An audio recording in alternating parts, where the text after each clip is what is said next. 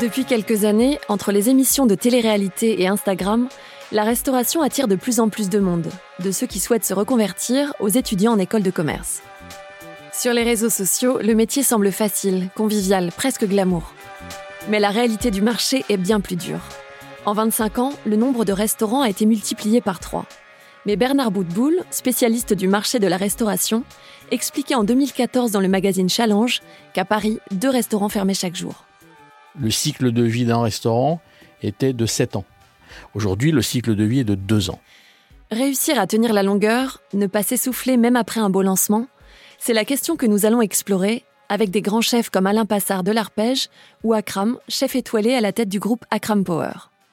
Mais aussi avec des entrepreneurs plus jeunes qui arrivent dans ce nouveau monde de la restauration et essaient de s'implanter durablement. Vous écoutez une enquête de Success.fr sur des entrepreneurs et leur histoire par American Express. Restaurants mythiques ou nouveaux venus, tous, à leur échelle et avec leurs moyens, doivent trouver la bonne formule pour survivre dans le marché de plus en plus difficile de la restauration. Avant les années 2000, la France était très endormie au niveau de la restauration. Il se passait quasiment rien. Euh, il y avait le fast-food malbouffe d'un côté, la gastronomie de l'autre, et puis voilà, puis personne ne bougeait, c'était, on, était plutôt statique. Voici Bernard Boutboul. C'est le président du cabinet Gira, un cabinet de conseil spécialisé dans la restauration. Il explique que le marché a énormément changé depuis 20 ans. Le lancement des hostilités appartient à un acteur qui a créé un établissement de restauration rapide euh, étonnant en 2001, donc ça remonte à plus de 10 ans. Il s'appelle Alain Cogent. Avant 2001, avant qu'il arrive, euh, la France euh, vivait avec de la tradition et de la gastronomie d'un côté et du fast-food malbouffe de l'autre, pour résumer la situation. Et euh, lui, il est arrivé et il a fait de la restauration rapide, jusque-là extraordinaire. Euh, il faisait des sandwichs, des quiches, des soupes, des salades, jusque-là rien extraordinaire non plus, parce que des gens comme euh, Brioche Doré et Paul le font depuis 40 ans maintenant aujourd'hui. Sauf que lui a décidé de faire ces produits-là plus zen, plus frais, plus féminins, plus goûteux, plus qualitatifs et plus chers. Et à l'époque, on l'a pris pour un martien euh, parce que, étant dans une période de fast-food malbouffe, on comprenait pas comment est-il possible de vendre du fast-food malbouffe cher. Sauf qu'on s'est très vite aperçu que la qualité des sandwichs était à tomber par terre, que la qualité des salades était extraordinaire, et là, il a ouvert une voie qui est euh, que ce n'est pas parce que les gens sont pressés qu'il faut leur donner à manger n'importe quoi. Et dès 2005, toutes les stars de la gastronomie française, et là je parle des étoilés, euh, des triples étoilés, euh, ont tous ouvert leur unité de restauration rapide. Je dis bien restauration rapide et non pas bistrot. Ils ont vendu des sandwichs, des quiches, des salades. Le premier euh, à ouvrir a été Paul Bocuse, Marc Vera et bien d'autres, même Alain Ducasse à Paris. tous les acteurs s'y sont mis et ont ouvert une voie qu'on vit encore aujourd'hui de montée en gamme généralisée de la restauration en France. À peine dix ans après l'apparition des fast-foods de luxe d'Alain Cogent, un autre phénomène a radicalement modifié la restauration française. En 2009, le président Nicolas Sarkozy décide de diminuer le taux de TVA pour les restaurants. Celle-ci passe de 19,5 à 5,5% Entre l'assouplissement de la frontière gastronomie fast-food et la baisse de la TVA, plein de nouveaux acteurs ont voulu tenter de se lancer en restauration. 2009 a ouvert les portes à des gens qui venaient pas du sérail, qui n'avaient pas fait d'école hôtelière, qui n'avaient pas euh, des notions de cuisine ou des notions de restauration. Il y a eu depuis 2009 des reconversions extraordinaires de médecins, d'avocats, euh, euh, de, de, chirurgiens, de libraires qui se sont dit, il y en a marre, je passe à autre chose, et si on ouvrait un restaurant? C'est comme ça que le nombre de restaurants a été multiplié par 3 en 25 ans et d'un secteur endormi, on est passé à un marché en pleine croissance. C'est-à-dire qu'il n'y avait pas assez de restaurants à l'époque, c'est pour ça qu'ils se partageaient un gâteau qui était peut-être pas important, mais ils étaient peu. Et aujourd'hui, on a un gâteau qui est de plus en plus important, mais ils sont beaucoup trop. Je pense qu'aujourd'hui, la France est dans, un, dans une position un peu délicate où, où l'offre est supérieure à la demande. Tirer son épingle du jeu en tant que restaurateur, c'est donc devenu de plus en plus difficile. On a voulu en discuter avec Alain Passard. Son restaurant L'Arpège, 3 étoiles au Michelin, existe depuis 33 ans. Poivron melon, c'est sûr. Et on peut faire euh, burrata, euh, concombre, fraises, tomates cerises. Euh. Pour continuer à exister, je crois qu'il faut toujours être. il faut toujours avoir de l'avance. Tomates cerises, on, on, peut remettre un, on peut remettre un morceau de melon, c'est pas gênant. Regardez cette histoire du légume. En 2001, Alain Passard fait un choix radical. Il décide de retirer la viande rouge de son menu et de se concentrer sur les légumes. À l'époque, chez les chefs étoilés, c'est sans précédent. Dix ans d'avance. J'avais dix ans d'avance. Aujourd'hui, tout le monde parle du légume.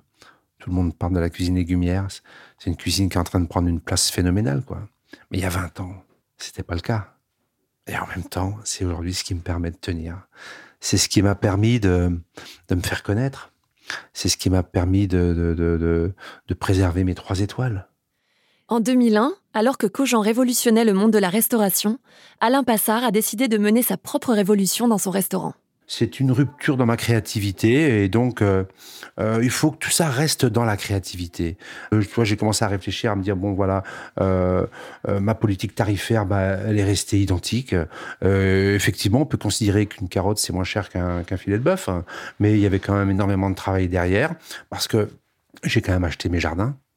Hein, donc euh, c'est quand même trois fermes euh, euh, sur des départements différents et donc et ensuite on a quand même commencé avec cinq jardiniers.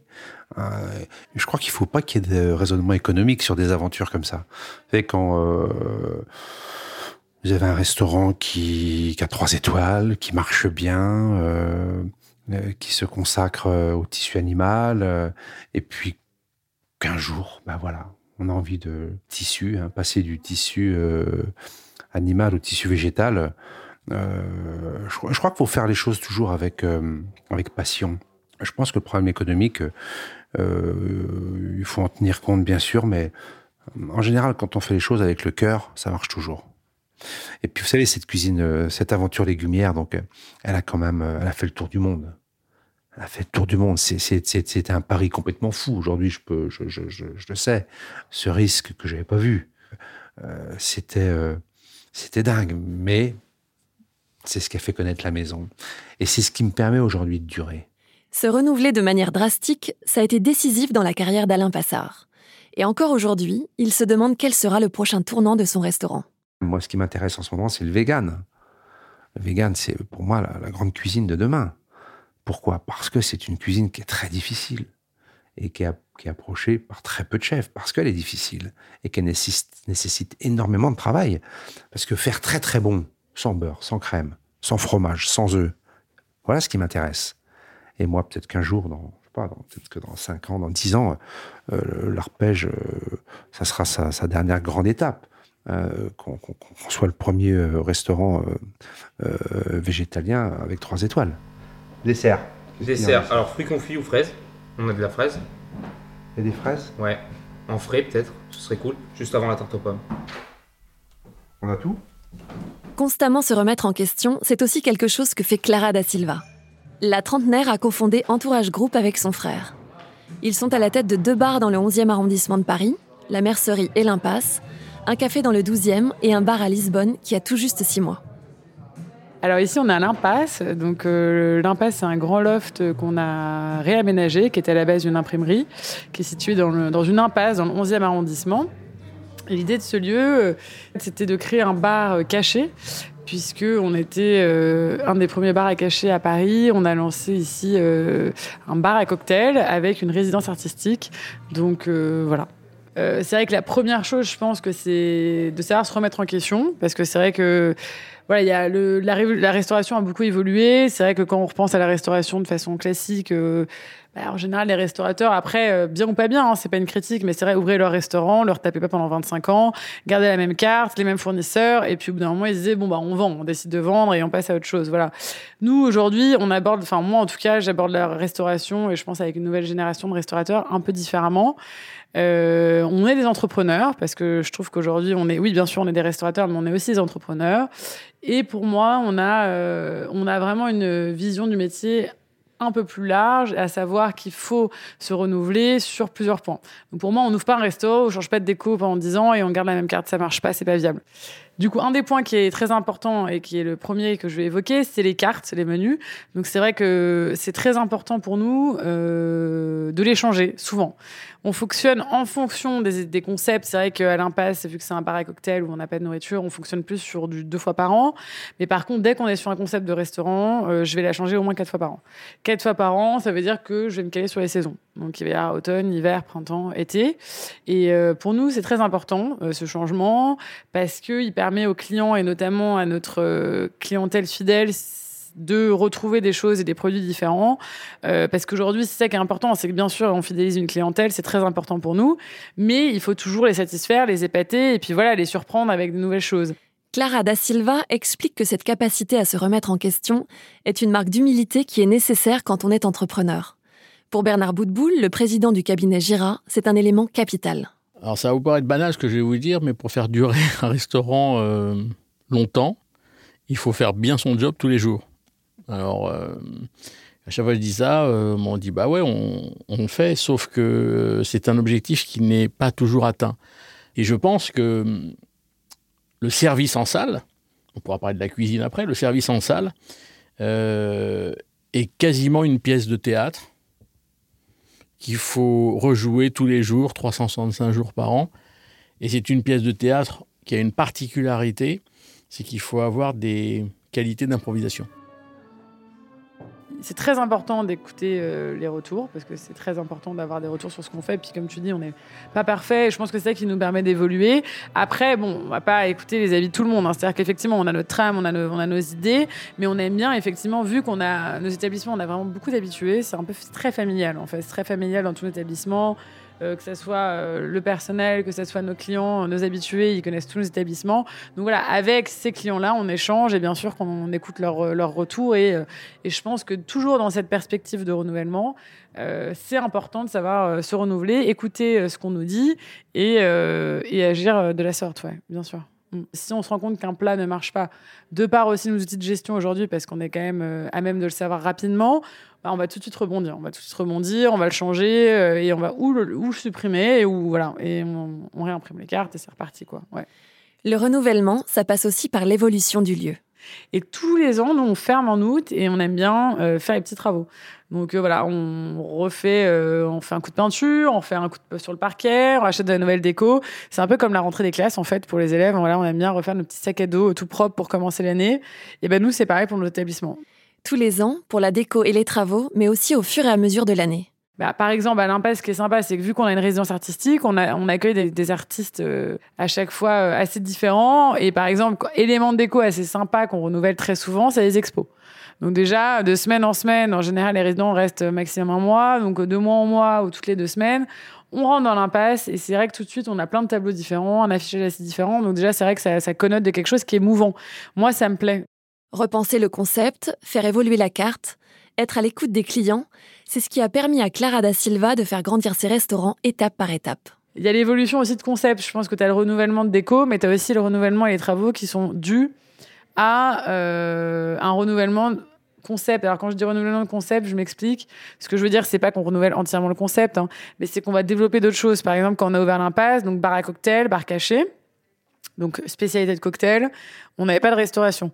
Donc euh, j'ai commencé à ouvrir comme ça que le soir. Après j'ai décidé de rajouter la petite restauration. Donc j'ai rajouté de la petite restauration. Donc aujourd'hui on propose de la nourriture. Et là d'ici un mois je lance, je lance le brunch. Aujourd'hui, l'Impasse et la Mercerie, les premiers établissements d'entourage groupe, sont ouverts depuis 2014. Ce qui permet aussi de faire vivre le lieu et de continuer à titiller la curiosité de la clientèle, selon Clara da Silva, c'est l'événementiel alors l'événementiel, je pense que c'est très important dans le renouvellement. Nous, on travaille euh, avec, euh, on, fait beaucoup, on organise beaucoup de soirées, donc euh, assez diverses, beaucoup d'événements. dans nos établissements, c'est quelque chose qui est un peu au centre de nos établissements, même qui vivent beaucoup avec avec ça. Donc notamment, bah, à l'Impasse, on a créé une résidence artistique il y a deux ans qui est dans l'atelier. Donc, on accueille des artistes gratuitement, en général sortis d'école qui n'ont plus d'atelier. Et en fait, on leur permet de produire, on leur permet de produire leurs œuvres dans notre atelier et puis d'exposer. À l'Impasse, on fait quand même beaucoup d'autres événements, donc beaucoup d'expositions, on fait des projections de courts-métrages, on fait beaucoup d'événements artistiques avec des collectifs. Donc euh, voilà, on fait, euh, on a une, à la mercerie, on a une ruche qu'on accueille tous les mardis, on travaille avec la ruche qui dit oui. Euh, enfin, on travaille pas d'ailleurs, on leur propose notre lieu à titre bénévole. Voilà, donc nous, c'est vraiment l'idée de rythmer le lieu par les événements. Donc, c'est toujours se dire que ce lieu, est mouvant, c'est-à-dire qu'il bouge à travers les murs, il bouge à travers les événements qu'on propose. Vraiment, on s'inscrit dans ce qu'on peut appeler des tiers-lieux, nous, parce qu'on a beaucoup d'événements euh, culturels, euh, événementiels. Euh, voilà. Donc, c'est quelque chose qui est vraiment au centre de nos établissements, puisque pour nous, pour moi, en tout cas, on n'est pas juste des bars et des restaurants, même si ça peut être, c'est pas péjoratif du tout, mais on crée vraiment des lieux de vie. Pour faire grandir son restaurant ou son groupe, une autre stratégie est celle de la diversification. Ça a été le choix d'Akram, chef de 38 ans, à la tête de son restaurant éponyme et du groupe Akram Power. Ici, on est dans la salle principale du restaurant. C'est chaleureux, il y, a des lumières, euh, bon, euh, c'est moderne, c'est. Je voulais un, endroit qui soit en phase avec moi-même. Akram, euh, chef passionné, cuisinier, 38 ans. Qu'est-ce que je pourrais dire d'autre en plus de son restaurant haute couture étoilé au Michelin, Akram a lancé les ateliers Vivanda, spécialisés dans la pomme de terre et la viande grillée. Construire différents établissements, avec des offres adaptées à toutes les bourses, faire du très bon avec des produits simples, c'est exactement dans la continuité des changements instaurés en 2001 par Cogent, l'enseigne de fast-food de luxe. On en parlait en début d'épisode et souvenez-vous, c'est ce nouvel acteur qui a radicalement changé le marché de la restauration en brouillant la limite entre gastronomie et fast-food. Les ateliers Vivanda, qui manient de la pomme de terre et de la viande grillée, c'est exactement ça. De la nourriture simple, mais très bien faite, marquée par le savoir-faire d'un grand chef. Et quand j'ai créé ce concept, je voulais montrer à quel point on pouvait être bon. C'est-à-dire aussi bien dans le concept, c'est-à-dire dans les tenues, dans euh, la carte, dans enfin, tous les aspects, je dirais, de détail. Il fallait que je sois très très fort là-dessus je me suis toujours dit euh, qu'un cuisinier était capable de pouvoir. Euh, il a une panel de, diversité dans, son savoir-faire qui, serait capable de faire euh, beaucoup de choses avec différentes catégories de prix. Et ça, pour moi, c'était hyper important de le mettre en action. Et donc derrière ça, on a développé, bien sûr. Euh, mais pourquoi j'ai développé? J'ai développé tout simplement parce que je me sentais utile. Pour Akram, il y a une vraie opportunité dans l'ouverture du marché de la restauration. J'ai toujours été quelqu'un de visionnaire. Et dans, dans une époque, euh, enfin, Aujourd'hui, on se rend compte que la restauration est un, non pas un phénomène de mode, c'est un vrai phénomène. Pourquoi? Parce que dans les dans les dix ans, euh, euh, il y a eu énormément de restaurants qui ont ouvert. les gens euh, consomment de plus en plus dans les restaurants midi et soir. Donc, il faut savoir diversifier l'offre. Diversifier l'offre, c'est qui Enfin, à mon sens, les vrais acteurs de cette diversification qui doit se faire, c'est par les chefs. Mais comme toute entreprise, s'agrandir et se diversifier ne vient pas sans difficulté. Akram raconte qu'il a dû complètement repenser sa stratégie pour les ateliers Vivanda. Par exemple, euh, les ateliers Vivanda, j'en ai ouvert trois dans Paris. J'étais persuadé que d'ouvrir des petites structures, on avait une meilleure maîtrise du travail, de la régularité, des coûts. Enfin, grave erreur. Parce que pourquoi? Une affaire a cannibalisé l'autre. Aujourd'hui, je me réoriente vers d'autres choses. C'est-à-dire que je préfère avoir une belle, belle affaire, une grosse affaire, super bien faite, avec un seul flagship, un, seul, euh, je dirais, concept, mais, mais pointu de A à Z, que d'en avoir trois petits qui vont me donner euh, les, les mêmes euh, sources de travail, d'énergie, de réflexion et tout ça. Et Paris, c'est un terrain de jeu qui est petit. Il vaut mieux avoir un seul gros établissement qui soit plein tous les jours que de développer. Alors, si vous développez une autre marque, par exemple, comme, comme j'ai Shirvan, qui n'est totalement pas du tout la même cuisine, ça, c'est autre chose. Mais si vous faites la même cuisine dans un autre arrondissement, on va dire dans 3 ou 4 ou 5, ou, eh ben, votre concept, vous le tuez. Il insiste également sur l'importance de bien s'entourer. C'est quelque chose qu'il a appris à ses dépens lorsqu'il a lancé une boutique dédiée aux Madeleines il y a quelques années.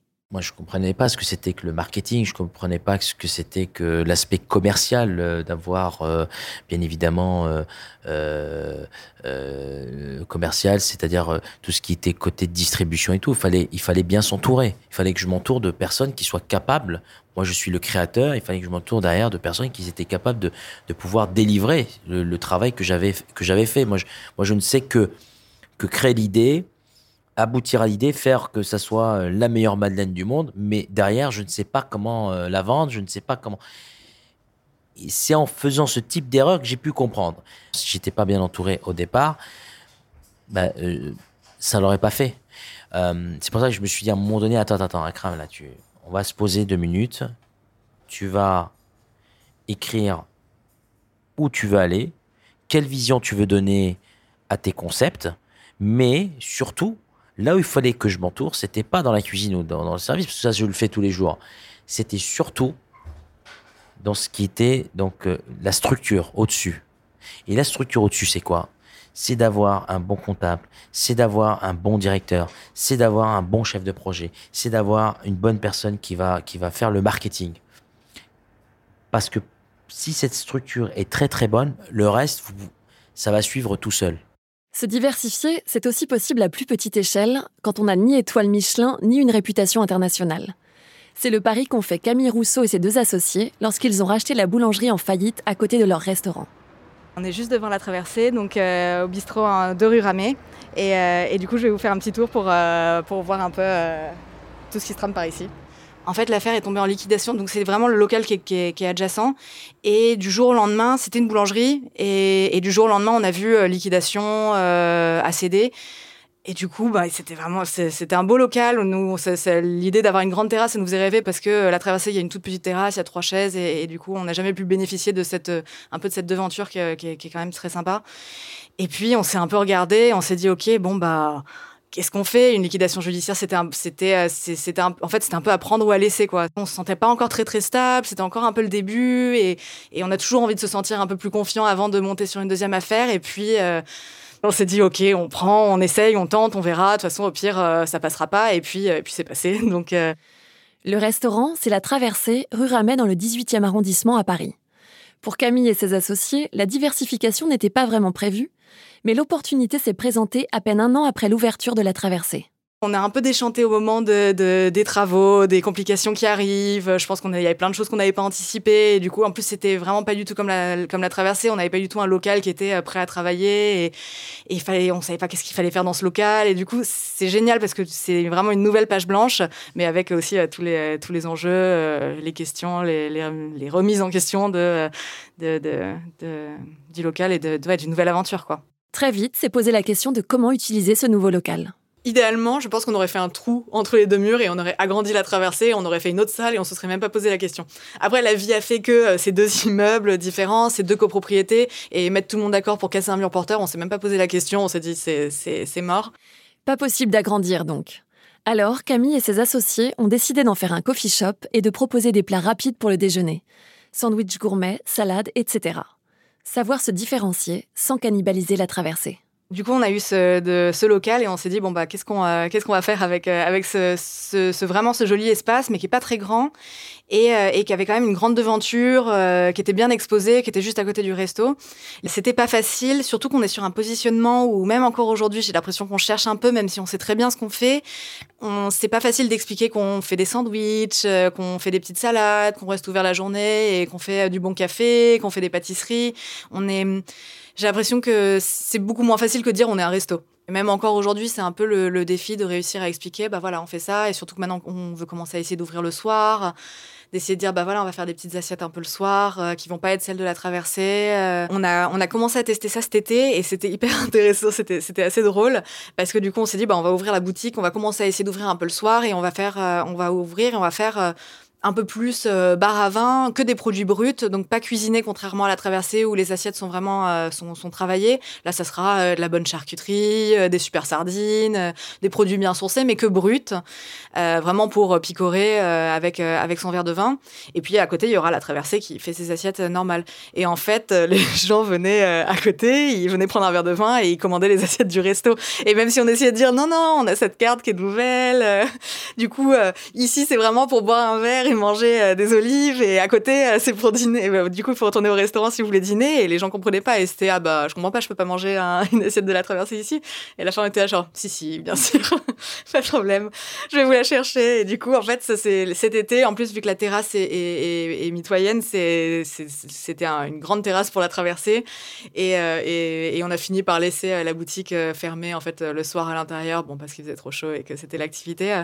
mais ça va être un retest cet hiver de essayer d'ouvrir un peu le soir et de essayer de justement proposer quelque chose qui soit euh, proche de ce qu'on fait à la traversée, mais qui soit pas la traversée, où justement on peut aller boire un verre et je continue, on continue pas mal à y croire et se dire que c'est possible, mais ça va être euh, de la communication tous les jours, tous les jours auprès des clients et de réussir à bien montrer qu'il y a une petite différenciation et que c'est et que effectivement c'est la même équipe, mais euh, allez boire un verre à côté et après vous venez dîner au resto et, et ces deux affaires ensemble, mais mais qui sont pas les mêmes quoi. L'enjeu, c'est de compléter l'offre de la traversée. Alors du coup l'idée pour le, l'idée pour le coffee shop c'était de c'était de réussir à aussi c'était de réussir à, combler les créneaux où la traversée n'était pas ouverte. Il y a ça qui était important, c'est que nous le resto on était ouvert euh, au déjeuner, on fermait à la coupure et on ouvrait le soir. Donc on faisait le déjeuner et le soir. Et la première chose qu'on s'est dit c'est pour euh, on vous voulait pas tuer cette offre de formule au déjeuner et on, a pensé à une offre tout de suite un peu plus nomade. Euh, c'est venu aussi d'un sentiment parce que dans le quartier on, on galérait toujours à essayer de se trouver des choses à manger. Euh, à l'heure du déjeuner, qui soit euh, des petits sandwichs. Il y avait assez, il y avait assez peu d'offres et, il y avait des boulangeries dans le coin qui étaient vraiment euh, pas terribles et, et, et, on se disait oh là là c'est tellement dur de trouver une bonne salade, un bon sandwich un prix abordable et, et du coup l'idée a un peu venu toute seule. Ça marchait bien dans l'idée parce que on pouvait faire une cuisine du coup qui était un peu plus nomade à emporter et tout en gardant des super produits et, et de monter un peu justement de, par rapport aux offres qu'il y avait dans le quartier. Et puis ça nous ça nous permettait de combler un peu la journée. On pouvait rester ouvert toute la journée. Euh, combler les trous, justement, la traversée n'était pas ouverte, ou même quand on finissait les services au restaurant, on pouvait dire, bah écoutez, allez à côté, et on fait euh, des super sandwichs, des petits plats du jour, euh, des petites salades. Donc, euh, donc, euh, donc du coup, c'était un, c'était un bon moyen de un peu combler les, les, les, les espaces-temps où la traversée était fermée et de proposer une offre qui la cannibalisait pas du coup parce qu'on était vraiment pas du tout sur euh, sur les mêmes axes. Euh, là, on était vraiment plus. Aujourd'hui, on est plus sur le local, sur de la restauration un peu rapide, qualitative mais rapide.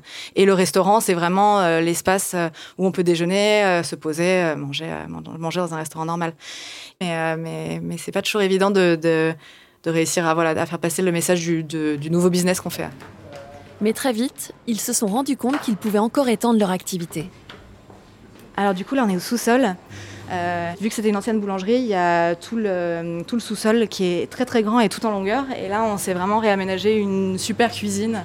Si la boutique de euh, l'ancienne boulangerie était assez petite, en sous-sol, il y avait une grande cuisine. On avait ce, grand local, ce grand laboratoire. On s'est dit, dans tous les cas, on savait que ça allait être utile parce que la cuisine du restaurant euh, à côté est vraiment minuscule. Elle est très petite, très exiguë.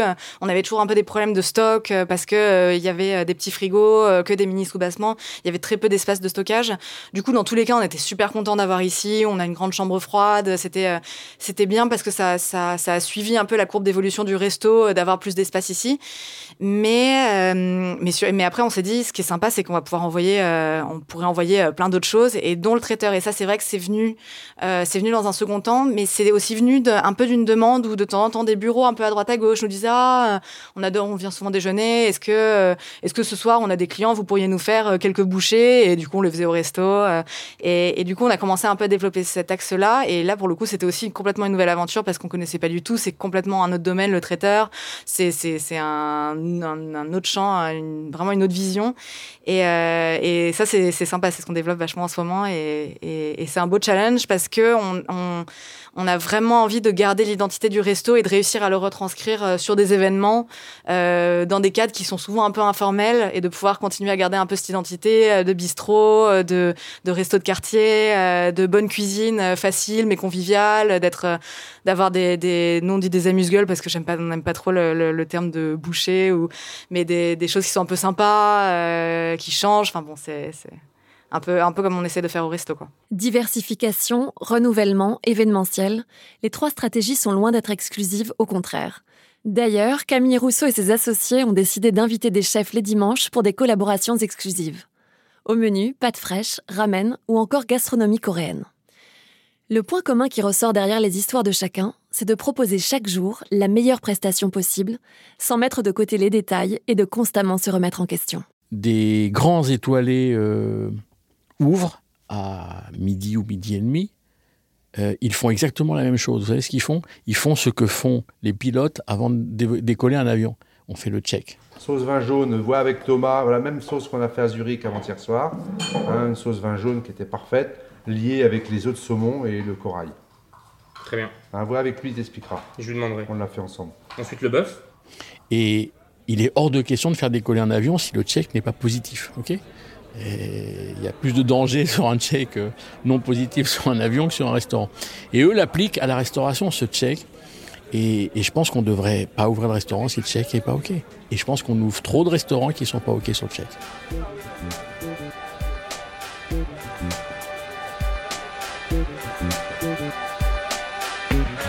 C'était un podcast Meet Success par American Express, produit par l'agence Jaywalk et réalisé par Louis Créative.